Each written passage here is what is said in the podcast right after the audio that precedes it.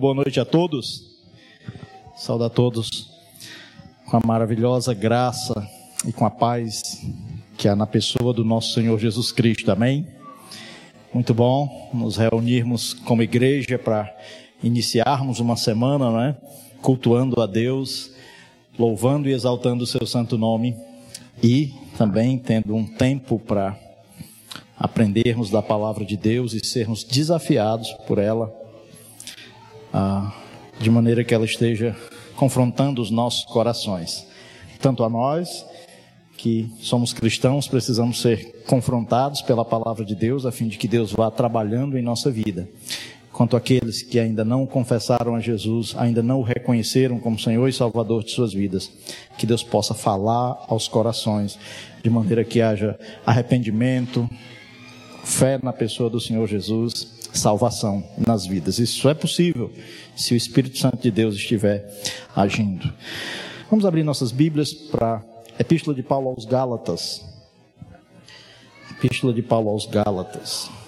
No capítulo 5, nós louvamos muito a Deus pela vida de cada um que veio aqui nesta noite cultuar a Deus e louvamos a Deus pela vida das pessoas que estão nos visitando aqui nesta noite, você que veio nos visitar. Nosso desejo é que Deus esteja falando ao seu coração por meio da sua santa palavra e também louvamos a Deus pela vida dos que estão conosco a partir de casa, quer seja pela internet ou acompanhando pela Rádio Ceará, que Deus esteja falando ao nosso coração nesta noite. Gálatas, capítulo 5, nós vamos ler dos versículos 16 ao 26. Gálatas 5, versículos 16 ao 26. Vamos ficar de pé, vamos fazer essa leitura.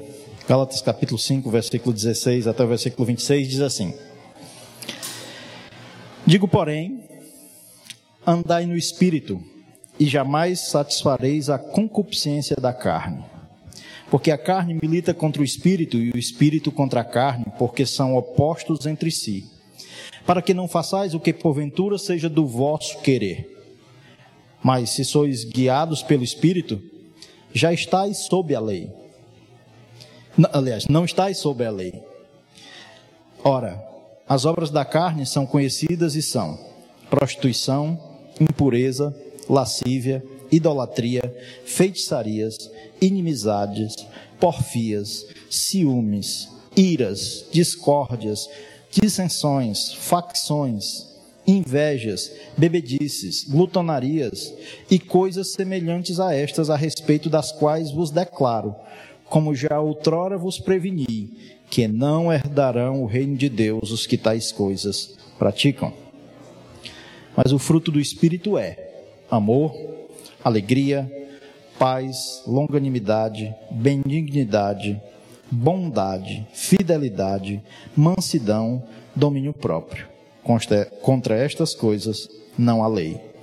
E os que são de Cristo crucificaram a carne com suas paixões e concupiscências. Se vivemos no Espírito, andemos também no Espírito. Não nos deixemos possuir de vanglória, provocando uns aos outros, tendo inveja uns dos outros. Vamos orar? Vamos falar com Deus. Pai, muito obrigado, Senhor, pelo privilégio que o Senhor nos dá de estarmos reunidos aqui nesta noite. E, Pai, nós nos colocamos aqui diante da Sua palavra. Ah, ela afirma a respeito de si mesma que ela é viva, eficaz e penetrante. Que o Seu Santo Espírito, que inspirou os autores sagrados a escreverem esta palavra. Que o Senhor esteja, ó Pai, ah, falando por meio do seu Santo Espírito aos nossos corações. Senhor, que o Senhor esteja trabalhando em nossa vida como filhos seus, moldando o nosso caráter ao caráter de Cristo. E se tem pessoas aqui, ó Pai, que ainda não são filhos, que ainda não ah, receberam esse direito de se tornarem filhos por meio da fé na pessoa do Senhor Jesus Cristo. Que o mesmo Espírito Santo do Senhor os convença da necessidade de crer em Cristo, de reconhecerem a sua condição de pecadores e confiarem unicamente no sacrifício de Cristo e na sua pessoa para serem salvos e terem vida eterna. Eterna. Que o Senhor esteja nessa noite falando ao nosso coração por sua misericórdia e graça. É o que eu lhe peço, em nome de Jesus. Amém. Amém. Pode sentar? Quero falar nesta noite sobre andar no Espírito. O que estava acontecendo nas igrejas da região da Galácia era que falsos mestres judaizantes estavam, ah, como Paulo diz logo no início dessa carta, no, no capítulo 1, versículo 7, perturbando a igreja. Eles estavam perturbando a igreja naquela região da Galácia, exigindo que os gentios ah, fossem circuncidados e observassem a lei de Moisés. Eles tinham a ideia de que o sacrifício de Cristo não era suficiente. Ah, a ideia é que eles queriam que eles voltassem à observância da lei em alguns aspectos, e como eu disse, especificamente no tocante à questão da circuncisão. Assim, eles estavam negando a suficiência da graça, onde a salvação é unicamente pela fé na pessoa do Senhor Jesus Cristo. Paulo, então, combate nessa epístola o legalismo religioso. O legalismo religioso que é oriundo do farisaísmo judaico, que tratava essa questão da lei em autoestima, como que se eles pudessem cumprir a lei. Mas em Cristo, nós somos livres. Nós somos livres uh, do pecado e a lei, ela mostra, na verdade, o quanto o ser humano é pecador. Em Cristo, ele nos libertou de estarmos debaixo do jugo da lei. Cristo nos salvou e nos libertou não somente do pecado, mas da condenação do pecado, mas também nos libertou das amarras do pecado. Em Cristo nós somos livres. Porém, vai, Paulo vai, além de alertar do problema do legalismo, ele ah, alerta também sobre outro grande perigo que o cristão pode incorrer, que é o perigo do liberalismo. Ele inicia esse capítulo 5, do qual o texto que nós lemos está inserido, dizendo que para a liberdade foi que Cristo nos libertou. Permaneceis, pois, firmes, e não vos submetais de novo a julgo de escravidão. Nós somos livres em Cristo e foi para a liberdade que Cristo nos libertou. O cristão não deve viver de novo debaixo da escravidão, de estar debaixo do jugo da lei. Mas no versículo 13, observe algo que Paulo traz nesse capítulo 5, versículo 13, o pensamento que ele traz aqui antecedente ao texto que nós lemos. Porque vós, irmãos, foste chamados à liberdade. Porém, não useis da liberdade para dar ocasião à, à carne. Sede antes servos uns dos outros pelo amor. O perigo que o cristão sempre incorre é de ou estar vivendo debaixo de um legalismo ou debaixo de uma libertinagem também. A liberdade que nós temos em Cristo não deve nos dar ocasião à carne, à natureza pecaminosa. Então, Muitas vezes nós somos muito bombardeados por esses aspectos, dentro até do meio cristão, do meio evangélico. Ou algumas igrejas criam regras no intuito de querer regular, regular a liberdade cristã, ah, trazendo imposições exteriores. Isso vai tratar comportamentos, mas não trata o coração.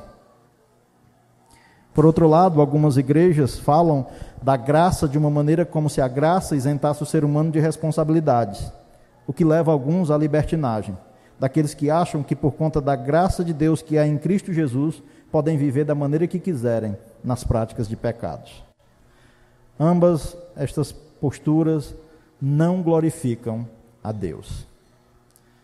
Existe no ser humano no cristão uma guerra interior. É o que Paulo apresenta nesse capítulo 5, nos versículos 16 ao 26, especificamente do, na, no que ele ah, apresenta nesse versículo 17, de que há uma, uma militância, uma luta entre a carne e o espírito. Estamos numa guerra e o cristão vive essa guerra interior. O cristão é um ser meio estranho mesmo. Né? Quem não tem a Cristo está lá morto nos seus delitos e pecados, ele peca e não tem conflito nenhum. Mas o cristão, aquele que tem o Espírito Santo de Deus, quando ele peca, ele tem ah, algo lá dentro dele que é o Espírito Santo de Deus lhe mostrando que ele errou diante de Deus, que ele pecou diante de Deus. O cristão ele passa a ter essa luta dentro de si. Essa questão da carne militando contra o espírito. Diante dessa guerra interior, dessa luta interior que existe na vida cristã, o que é então andar no espírito?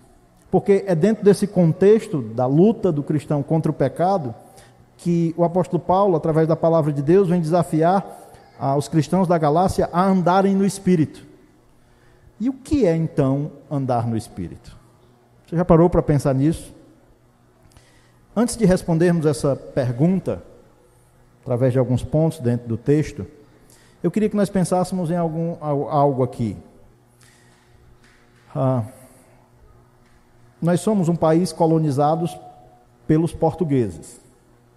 No dia 15, aliás, 22 de abril de 1500, ah, marca o descobrimento do Brasil. Naquela ocasião, de 22 de abril de 1500, a expedição portuguesa de Pedro Álvares Cabral ah, atraca aqui em solo brasileiro. O propósito eh, deles era ir as Índias, ou a Índia, né? Mas eles saíram de Portugal com 13 navios, diz os historiadores, que sendo destes três grandes caravelas. Eles saíram de Portugal por volta do dia 10 de março de 1500. Como eu disse, intentando ir à Índia. Entre a saída do dia 10 de março de 1500. E a chegada aqui em solo brasileiro, em 22 de abril de 1500, foram 44 dias cruzando o Oceano Atlântico. E a pergunta é: o que impulsionava esses navios? O que impulsionava essas caravelas em alto mar? O vento.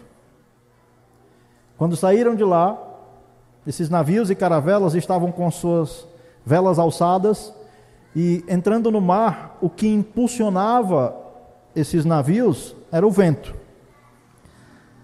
Todos os dias, dentro desses 44 dias, todos os dias eles tinham que levantar suas velas e esperar o vento os conduzirem. Ah, eles tinham que ser conduzidos por algo que eles não viam o vento. E nesses 44 dias eles passaram muitas coisas em alto mar. Muitos, alguns destes morreram, mas por conta das tormentas em alto mar. Mas independente de que se o mar estava calmo ou estava em tormenta dentro do percurso, sabe o que eles tinham que fazer todo dia? Levantar as velas, esperar o vento conduzir os navios.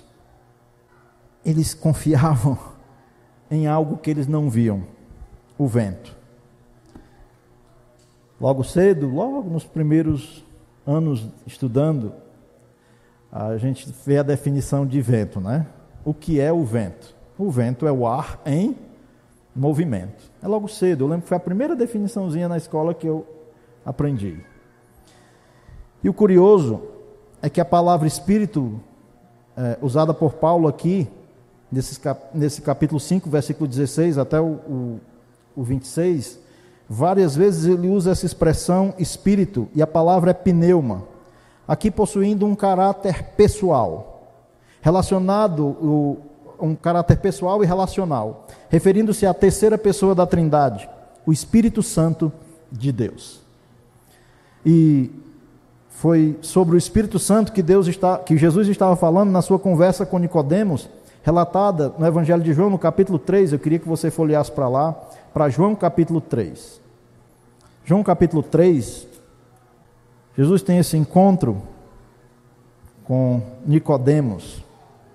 Capítulo 3, versículo 1 diz assim: Havia entre os fariseus um homem chamado Nicodemos, um dos principais dos judeus. João 3:1. Versículo 2: Este de noite foi ter com Jesus e lhe disse: Rabi, sabemos que és mestre vindo da parte de Deus, porque ninguém pode fazer estes sinais que tu fazes, se Deus não estiver com ele. A isto respondeu Jesus: Em verdade, em verdade te digo: se alguém não nascer de novo, não pode ver o reino de Deus. O assunto de Jesus com Nicodemo vai ser, vai ser esse. O assunto de Jesus com Nicodemos vai ser a conversão, o que é tratado aqui por Jesus como o nascer de novo. Versículo 4 perguntou Nicodemos: Como pode um homem nascer sendo velho? Pode porventura voltar ao ventre materno e nascer uma segunda vez? Respondeu Jesus: Em verdade, em verdade te digo, quem não nascer da água e do espírito não pode entrar no reino de Deus. O que é nascido da carne é carne, o que é nascido do espírito e aí, espírito com letra maiúscula é espírito, ele fala espírito com letra minúscula. Não te, admire, não te admires, pois, de eu te dizer: importa-vos nascer de novo. Versículo 8 ele diz: O vento sopra onde quer, ouves a sua voz, mas não sabe de onde vem nem para onde vai. Assim é todo o que é nascido do Espírito.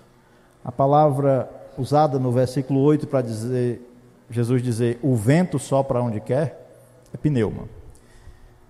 E ele faz esse jogo de palavras para ilustrar para Nicodemos a necessidade que há no ser humano de uma conversão.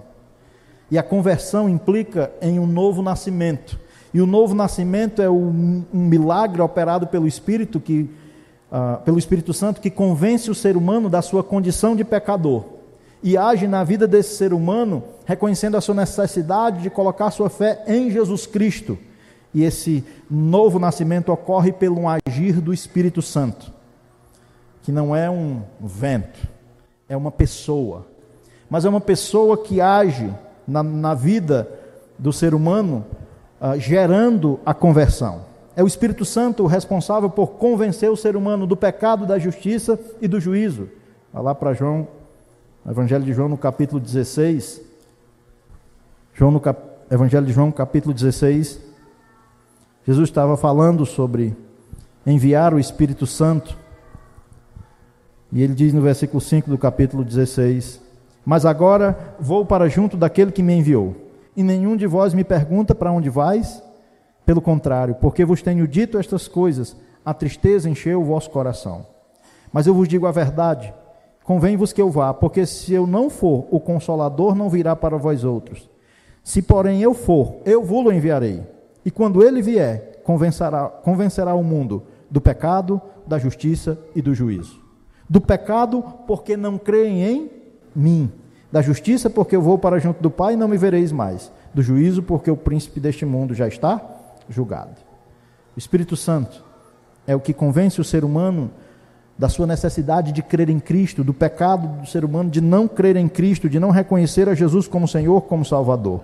Isso é uma obra do Espírito Santo. É Ele quem convence.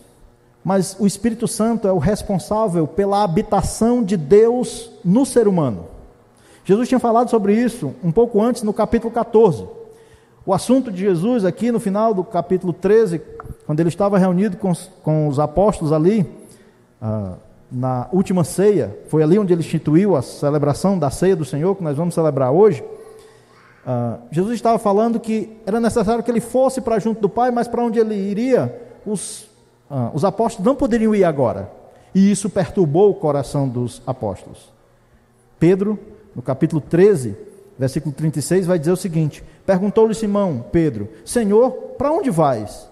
Respondeu Jesus: Para onde eu vou, não podeis me seguir agora, mais tarde, porém, me seguirás o que para onde Jesus iria, para junto do Pai, de, do Pai, depois de realizar a obra redentora na cruz, ressuscitar o terceiro dia e voltar para o Pai, eles não poderiam ir agora. E Jesus usa essa expressão agora no versículo 36.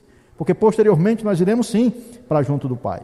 Mas a princípio tenha em mente que os discípulos estão ouvindo aquilo da parte do seu mestre, do seu Senhor, aonde eles haviam abandonado tudo para seguir a Cristo. É a partir do capítulo 14 que Jesus vai tranquilizar o coração dos seus discípulos de que eles não estariam sós. E quando chega no capítulo 14, na altura do versículo 16, João 14, 16, Jesus está tranquilizando o coração dos discípulos e ele vai dizer o seguinte: E eu rogarei ao Pai, e ele vos dará o quê? Outro consolador, a fim de que estejais para sempre convosco. É o Espírito da verdade que o mundo não pode receber, porque nem o vê, nem o conhece. Vós o conheceis, porque ele habita convosco e estará em vós. O Espírito Santo, prometido por Jesus Cristo, seria aquele que viria convencer o ser humano do pecado, da justiça e do juízo, mas a partir de então, da vinda do Espírito Santo, Deus passaria a habitar no ser humano. Jesus continua dizendo no versículo 18: Não vos deixarei órfãos, voltarei para vós outros. É a ideia de que vocês não ficarão desamparados. Jesus iria voltar através da descida do Espírito Santo. E ele diz no versículo 19: Ainda por um pouco, e o mundo não me verá mais, vós, porém, me vereis, porque eu vivo, vós também vivereis. E olha o que diz o versículo 20: Naquele dia, é no dia da promessa da descida do Espírito Santo, vós conhecereis que eu estou em meu Pai, e vós em mim, e eu em vós. Eu já tenho dito que uma das coisas que mais me chama a atenção nas Escrituras é a graça de Deus. É Deus salvar pecadores como nós. É Deus salvar um pecador como eu. A segunda coisa que me admira muito é Deus habitar em mim. É Deus agora se tornar habitação na vida do cristão. Essa era a promessa de Jesus Cristo, de que ao enviar o Espírito Santo, este convenceria o ser humano do pecado, da justiça e do juízo, do pecado de não crer em Cristo, e à medida que este colocasse a sua fé em Cristo, esse, passaria a ser a habitação de Deus. Aqui, nesse capítulo 14, nós vemos essa promessa de que Deus, por meio do seu Santo Espírito, o Consolador, passaria a habitar em nós. Mas é curioso porque nas palavras de Jesus, aqui nesse versículo 19, aliás, nesse versículo 20, o próprio Jesus também habitaria em nós. Às vezes nós temos uma tendência de querer partir assim o, o, Deus trino e colocar cada um no seu lugar, e, e na verdade Deus é um Deus trino em pessoas, mas Ele é um Deus uno. E à medida que Deus agora habita em nós por meio do seu Santo Espírito, toda a divindade habita em nós. O Pai habita no cristão, o Filho habita no cristão, por meio do Espírito Santo que habita no cristão. Romanos capítulo 8, o que eu quero pegar aqui essa ideia da habitação de Deus no cristão por meio do seu Santo Espírito. Romanos, no capítulo 8, olha o que diz. A partir do versículo 9. Aquele que está em Cristo, Paulo começa dizendo que ele é livre de condenação. Capítulo 8, versículo 1. Agora, pois, já não há, já nenhuma condenação há para os que estão em Cristo Jesus. O cristão é aquele que foi inserido pelo Espírito Santo em Cristo. Mas ao mesmo tempo, olha o que diz o versículo 8. Portanto, os que estão na carne não podem agradar a Deus. Versículo 9 em diante. Vós, porém, não estáis na carne, mas aonde? No Espírito. Se de fato o Espírito de Deus habita em vós. E olha aqui que nesses três versículos 9, 10 e 11 você vai poder ver as três pessoas da Trindade. Vós, porém, não estáis na carne, mas no Espírito, se de fato o Espírito de Deus habita em vós. E se alguém não tem o Espírito de quem? De Cristo. Esse tal não é dele. Ele fala do Espírito de Deus, mas ele fala também aqui nesse versículo do Espírito de Cristo. Cristo habita em nós por meio do seu Santo Espírito. E se alguém não tem o Espírito de Cristo, esse tal não é dele. Versículo 10. Se, porém, Cristo está onde? Em vós. É dentro de vós.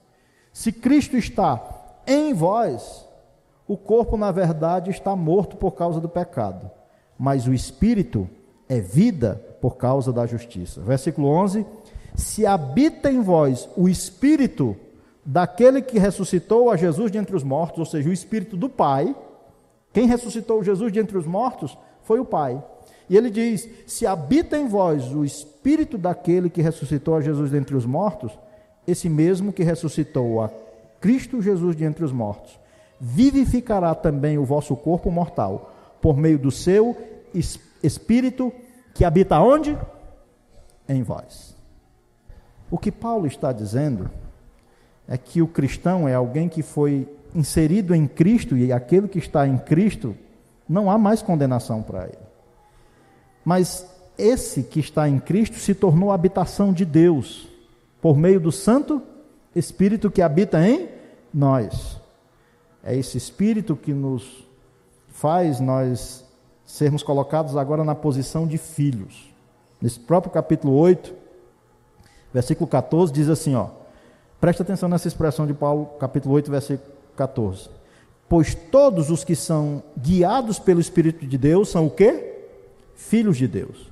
Porque não recebeste o espírito de escravidão para viverdes outra vez atemorizados, mas recebeste o espírito de adoção, baseado no qual clamamos, Abba, Pai. E como é que eu sei que eu tenho o Espírito Santo de Deus? Versículo 16. O próprio Espírito, com letra maiúscula, testifica com o nosso Espírito que somos o quê?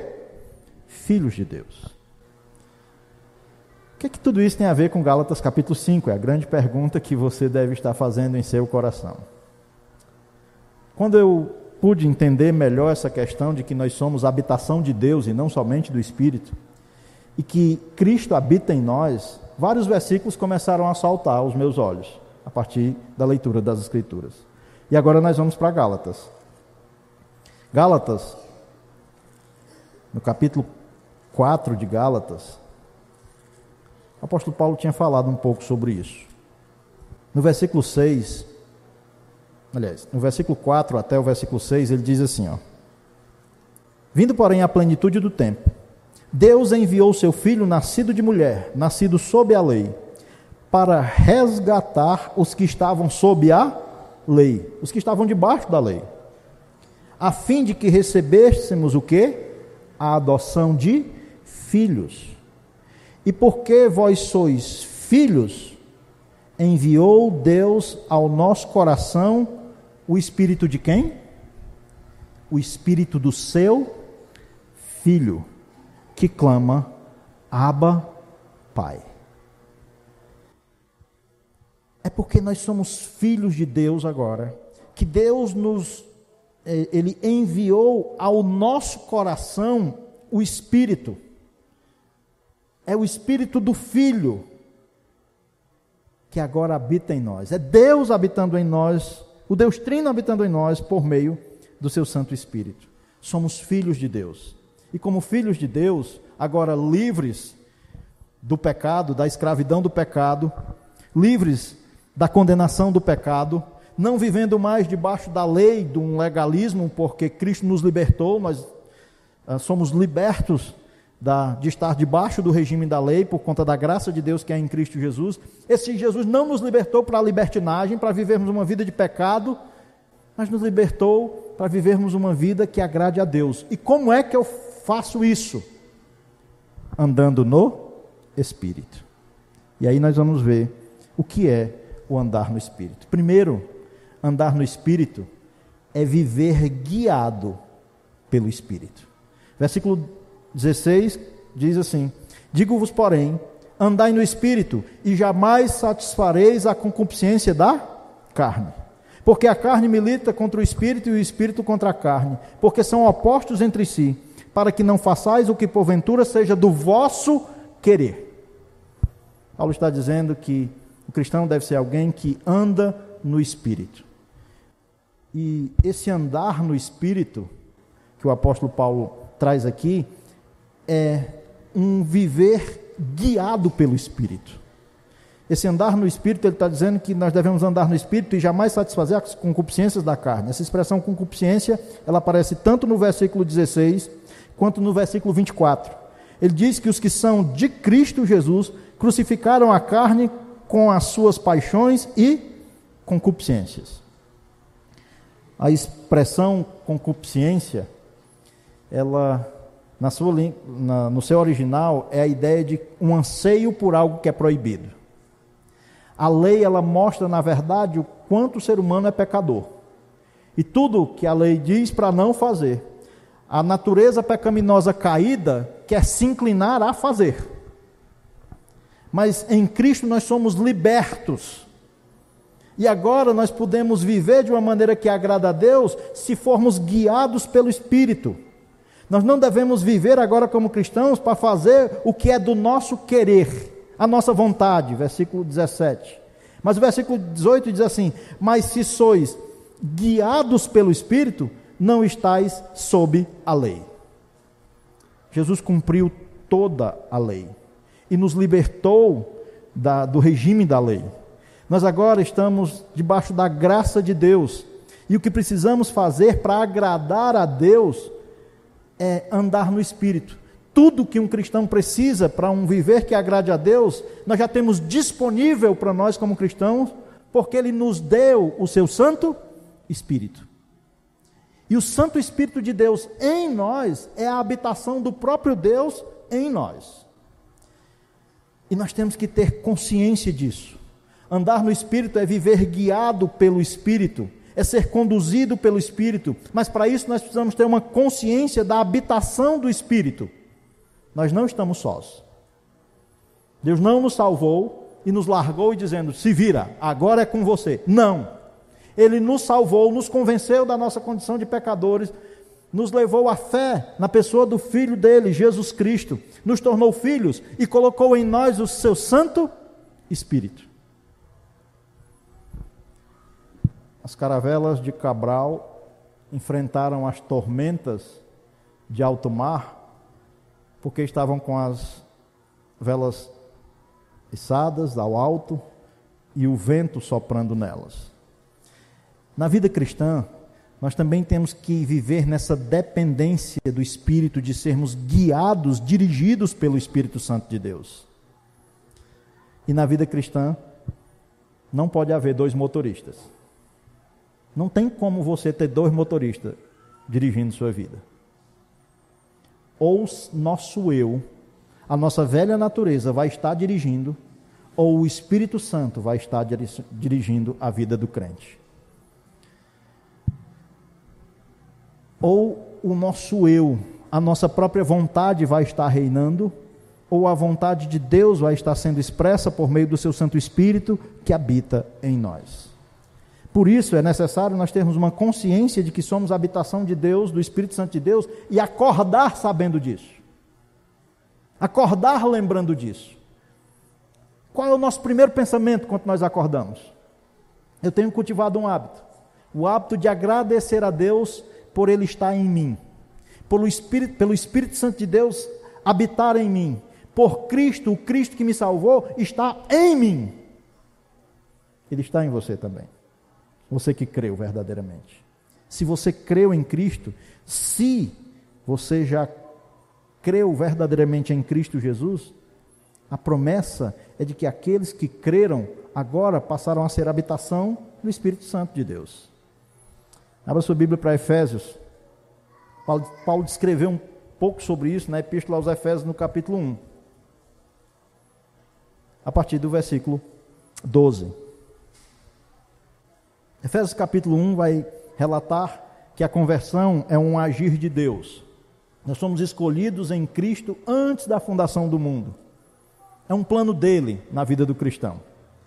Mas o cristão ele é alguém que deve viver para o louvor da glória de Deus. Versículo 12 do capítulo 1 diz: A fim de sermos para o louvor da sua glória, nós os que de antemão esperamos em Cristo.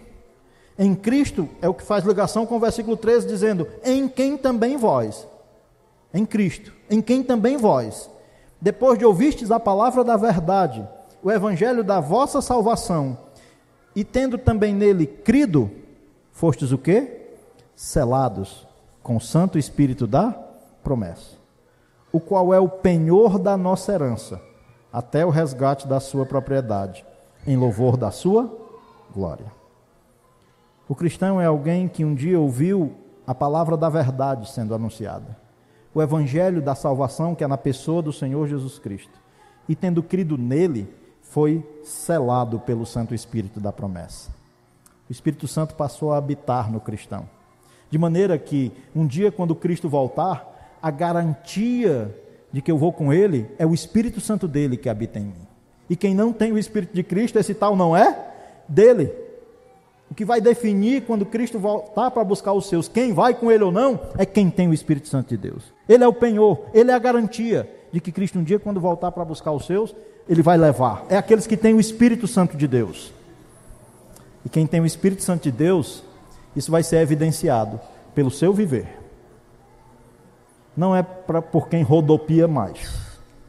Não é porque quem dá cambalhota. Não é porque quem grita mais alto quem tem o Espírito Santo de Deus vai ser perceptível pelo modo de viver dessa pessoa. Ele vai ser uma pessoa que vai ser guiada pelo Espírito, conduzida pelo Espírito.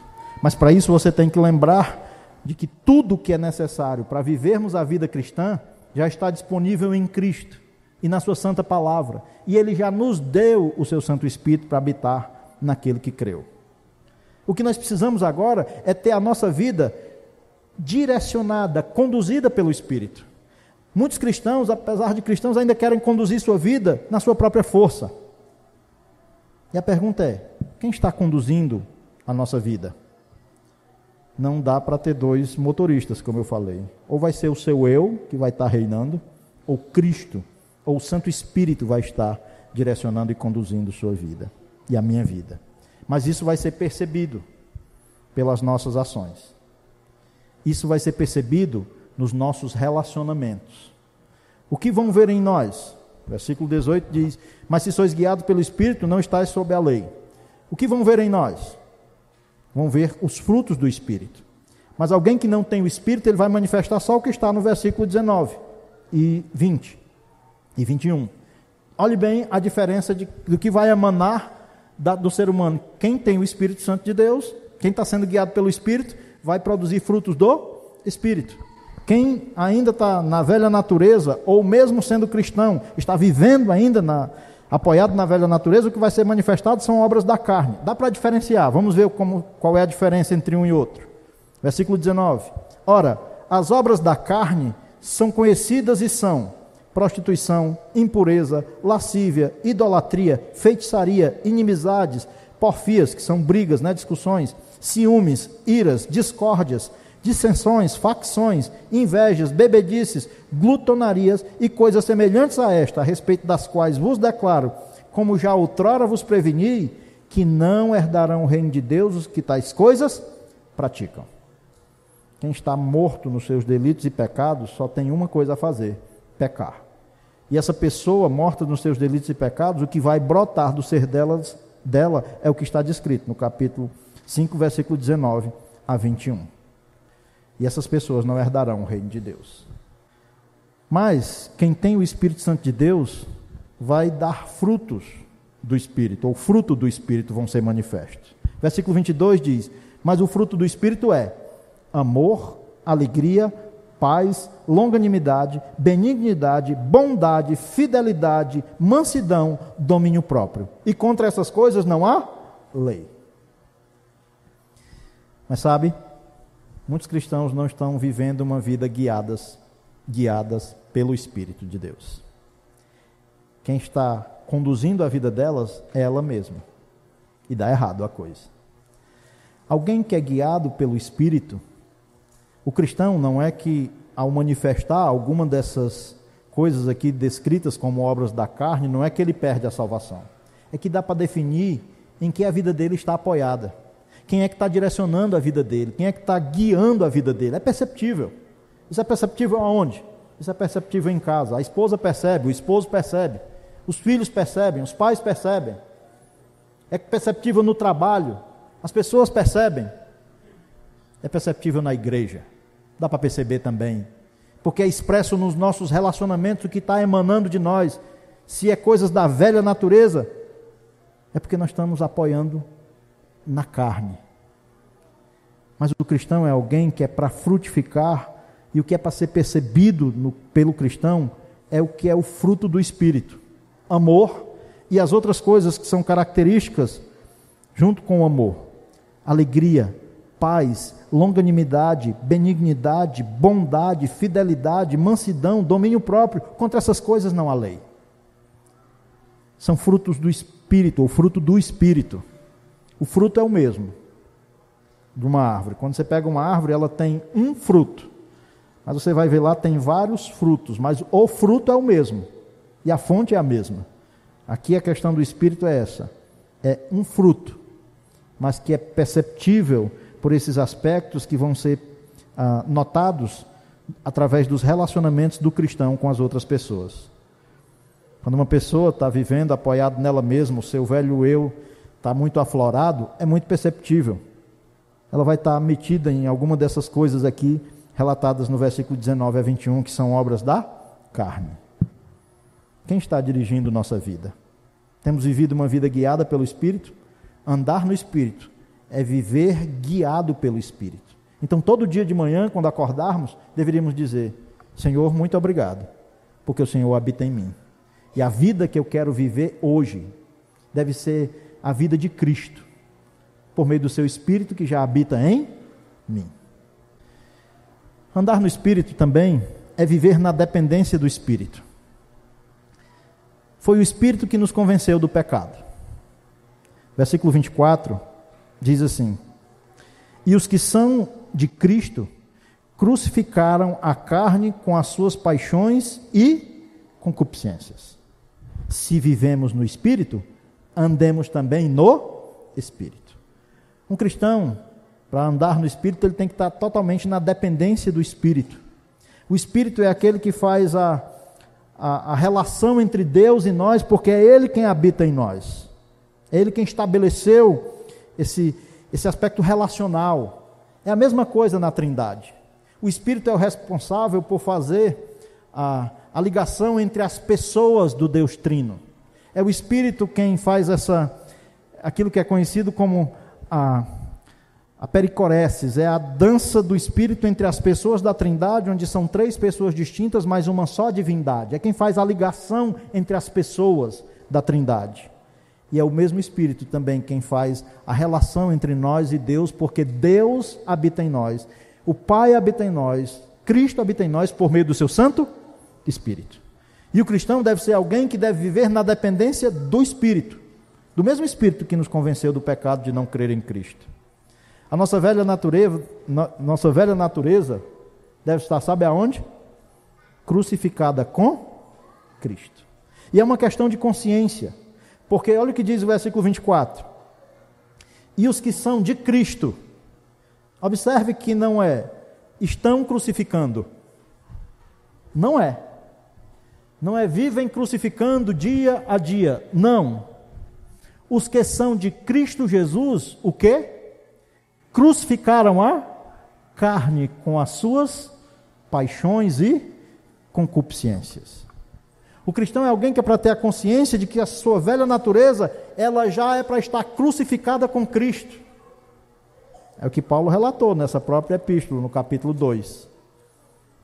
Gálatas 2, versículo 19, falando da lei e Cristo, olha o que ele diz aqui, Gálatas 2,19. Porque eu, mediante a própria lei, o que?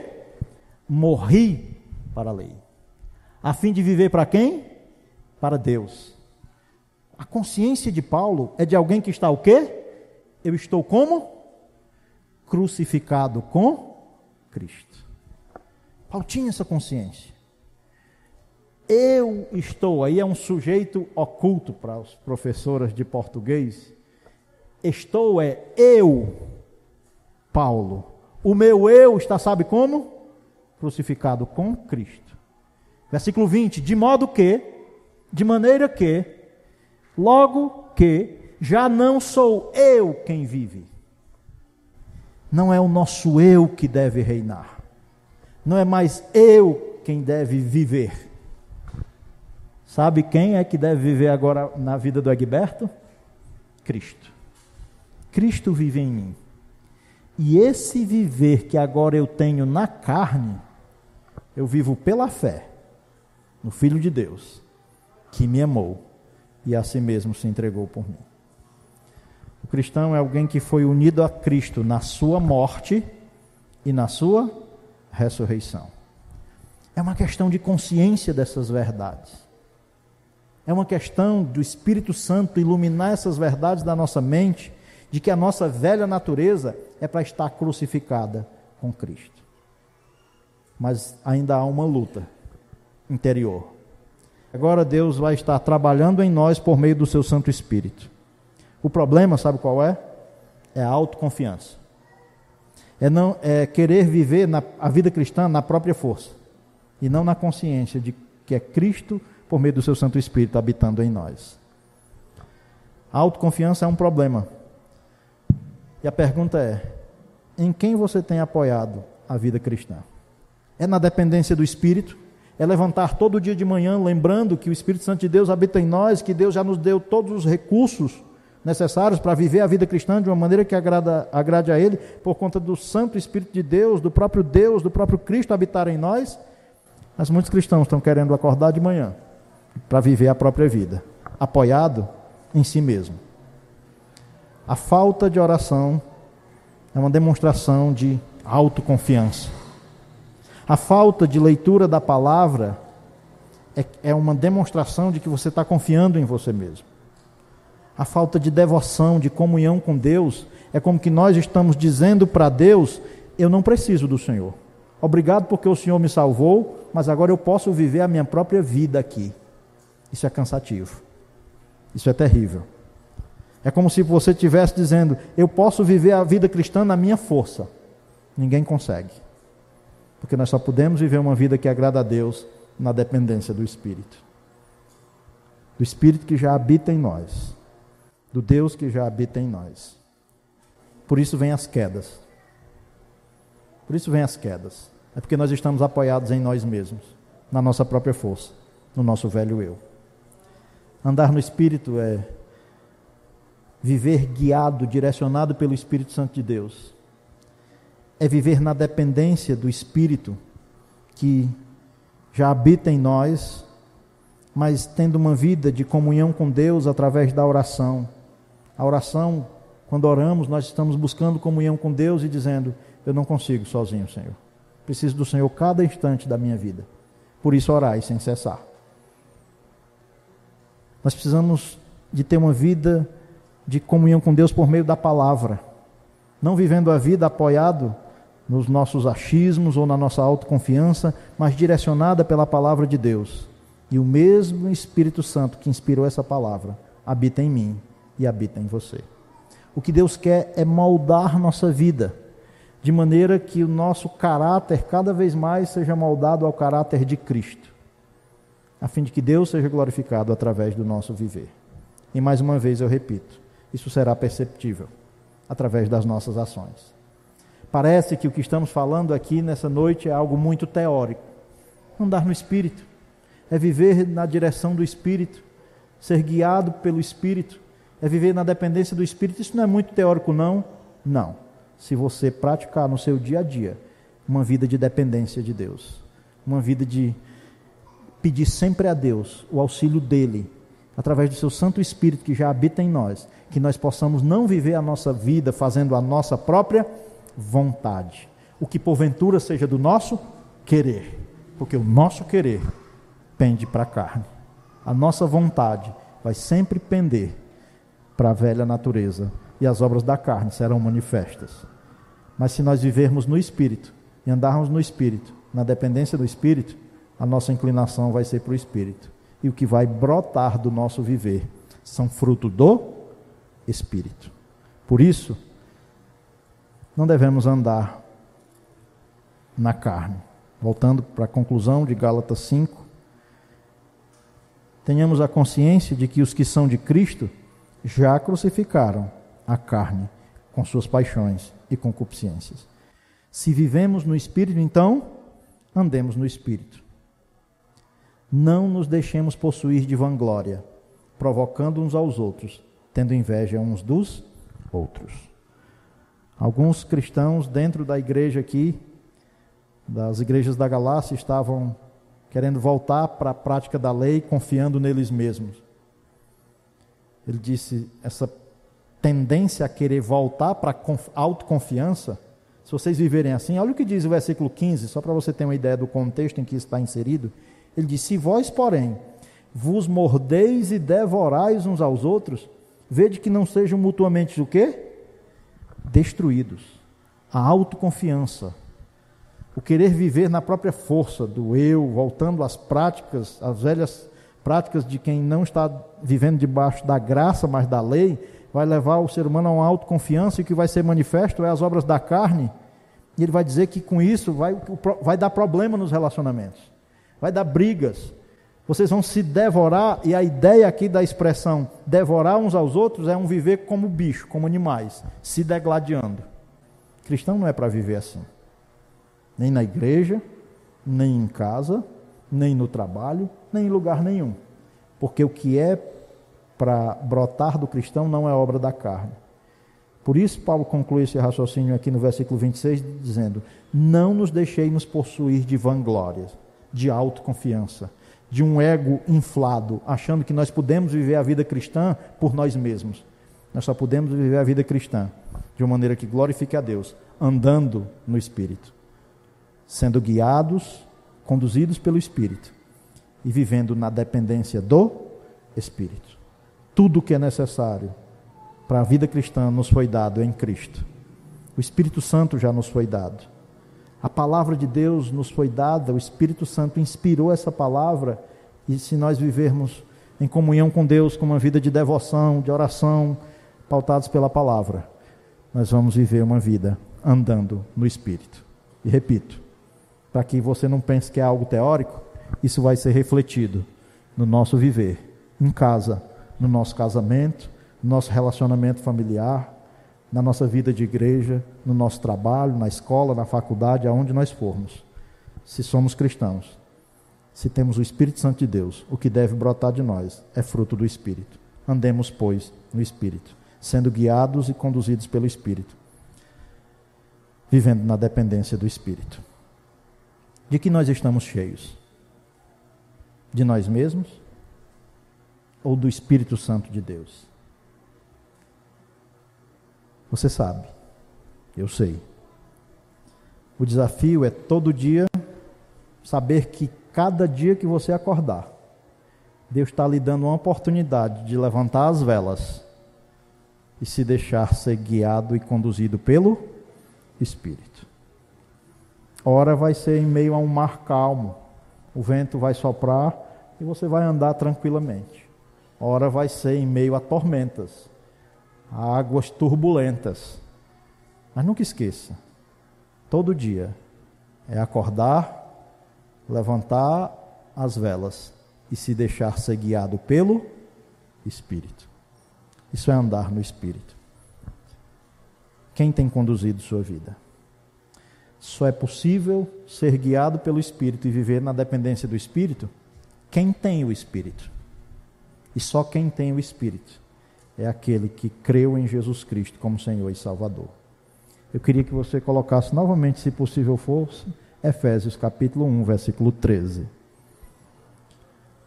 Que diz o seguinte: Em quem também vós, em Cristo, em quem também vós, depois que ouvistes a palavra da verdade, o evangelho da vossa salvação e tendo também nele crido, foste selados com o Santo Espírito da promessa.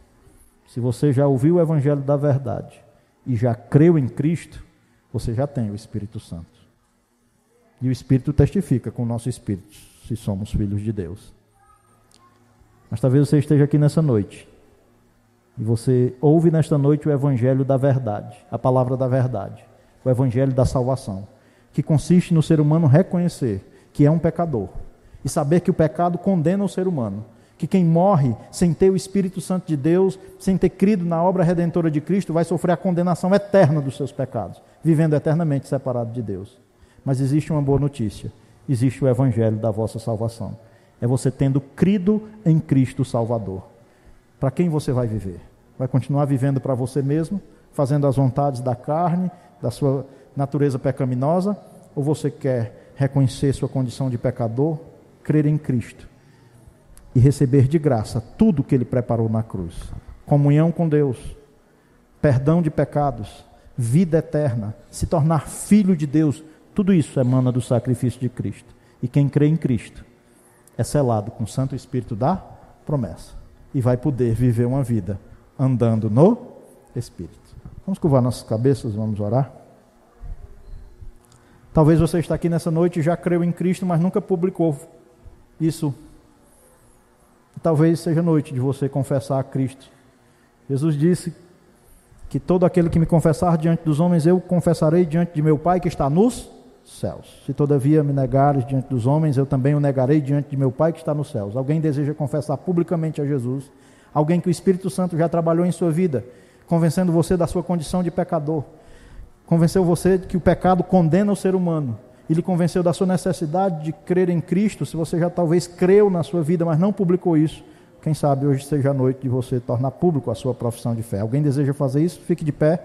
Vem aqui, nós queremos orar por você. Se você deseja fazer isso. E talvez se você nunca creu em Cristo ainda, mas saiba que agora que é por meio da fé em Cristo que você é salvo, é por meio da fé que você torna-se habitação de Deus. E você pode ter agora uma vida no Espírito se você deseja confessar a Cristo.